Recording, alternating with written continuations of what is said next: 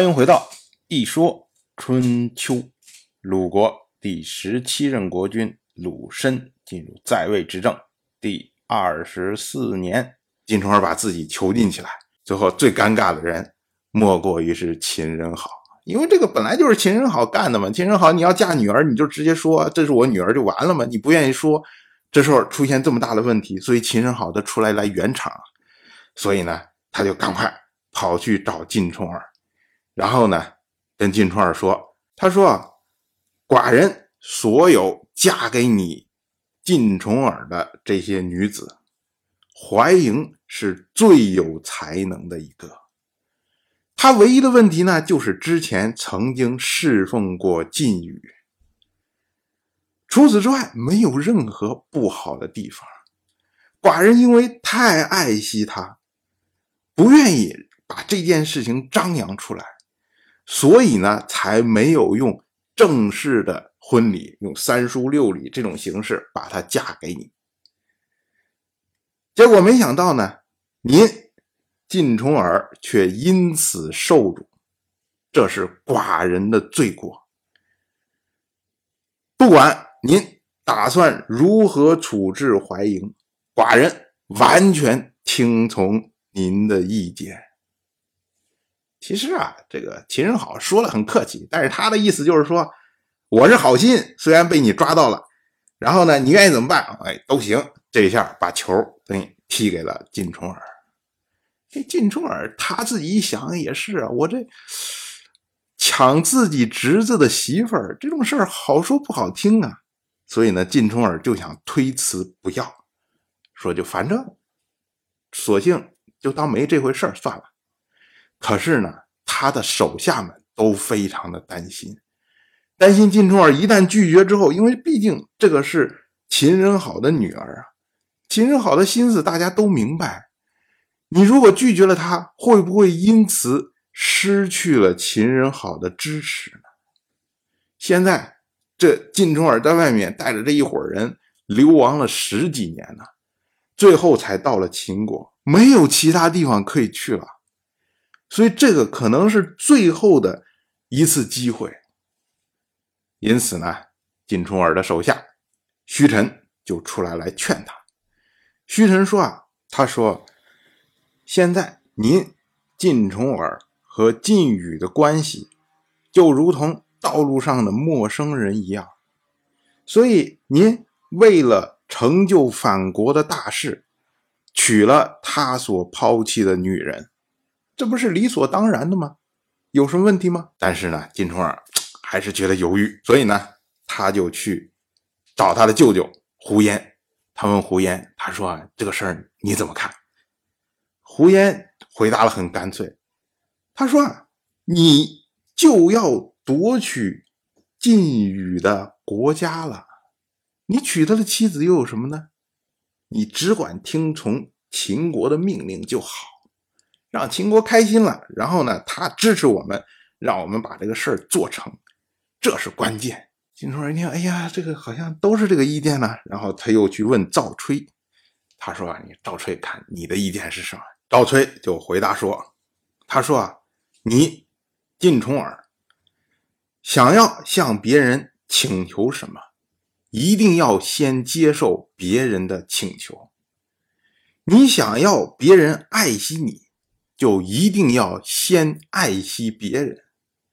你想让别人听从你，就一定要先听从别人。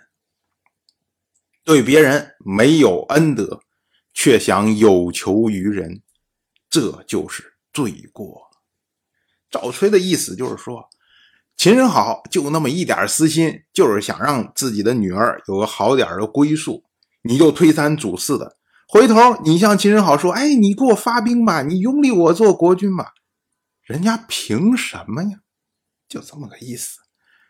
然后赵崔又接着说：“他说啊，现在你能够跟秦国联姻，这样呢才能够服从他们，接受他们的好意，才能够和他们相亲相爱，听从他们。”才能够让他们对你施以恩德，这样呢还怕不能够让双方有可信赖的关系。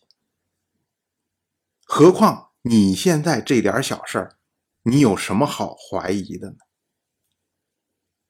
结果金冲儿一听，哎呀，大家都是这么个意见呐，那得了，那就听大家的吧。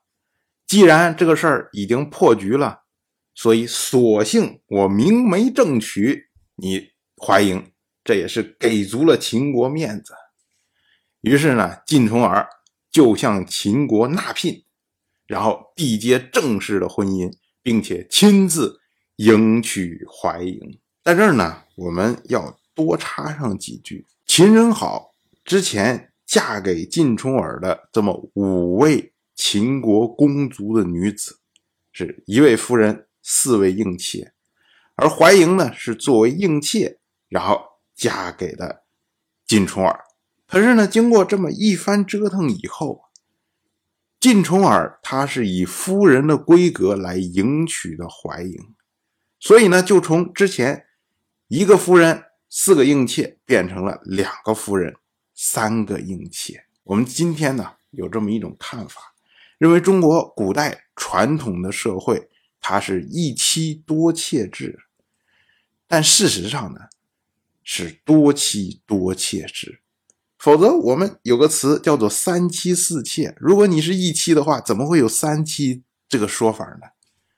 其实，在秦汉以下，多妻的情况相对来说比较少，但是呢，仍然会有平妻的出现。所谓平妻，就是我两个妻子，然后地位一样，或者三个妻子地位一样，哎，这么一个意思。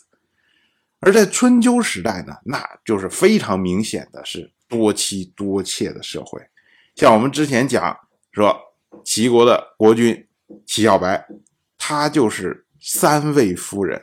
然后六个如夫人呢，我们可以把它认为是六个妾。即使呢，像郑国的郑杰，他也是两位夫人，一位是来自楚国的芈氏，另外一位呢，则是来自于齐国的僵尸。至于这位晋重耳，那夫人更多了，据说呢有九位夫人。当然，这个并不是因为晋重耳这个人好色，而是呢他周游列国，所以呢。方方面面的关系都需要摆平，都需要用婚姻的这种方式来联系。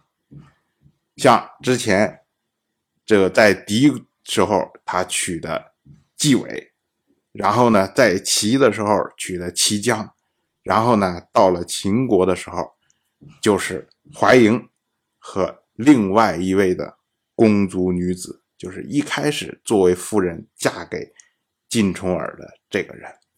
这个人呢，后世也称他为文嬴。文这个字呢，实际上是晋重耳的谥号。当然，也有一种说法呢，说文嬴就是怀莹，但是这种说法呢是不确切的。怀莹虽然成了晋重耳的夫人，但是我们之前也说了，晋重耳有非常多的夫人，而夫人的地位呢，往往是跟她的娘家的势力有关。所以呢，一般认为在晋重耳所有这些夫人里面，地位最高的是那位文嬴，因为文嬴她背靠的是秦国，有秦国的势力在。而这位怀嬴呢，按照道理上来说，她是秦人好的女儿，根正苗红啊。当然，在晋国没有人敢得罪她。可是呢，在晋国所有的这些臣子的眼中，她的地位实际上是很低的。原因呢，就是因为她曾经是晋语的妇人。这个事儿以后我们还会再提到。当然，我就这么一说，您就那么一听。感谢您的耐心陪伴。如果您对《一说春秋》这个节目感兴趣的话，请在微信中搜索公众号“一说春秋”，关注我。您不仅能得到《一说春秋》文字版的推送，还可以直接和我互动交流。我在那里等待您的真知灼见。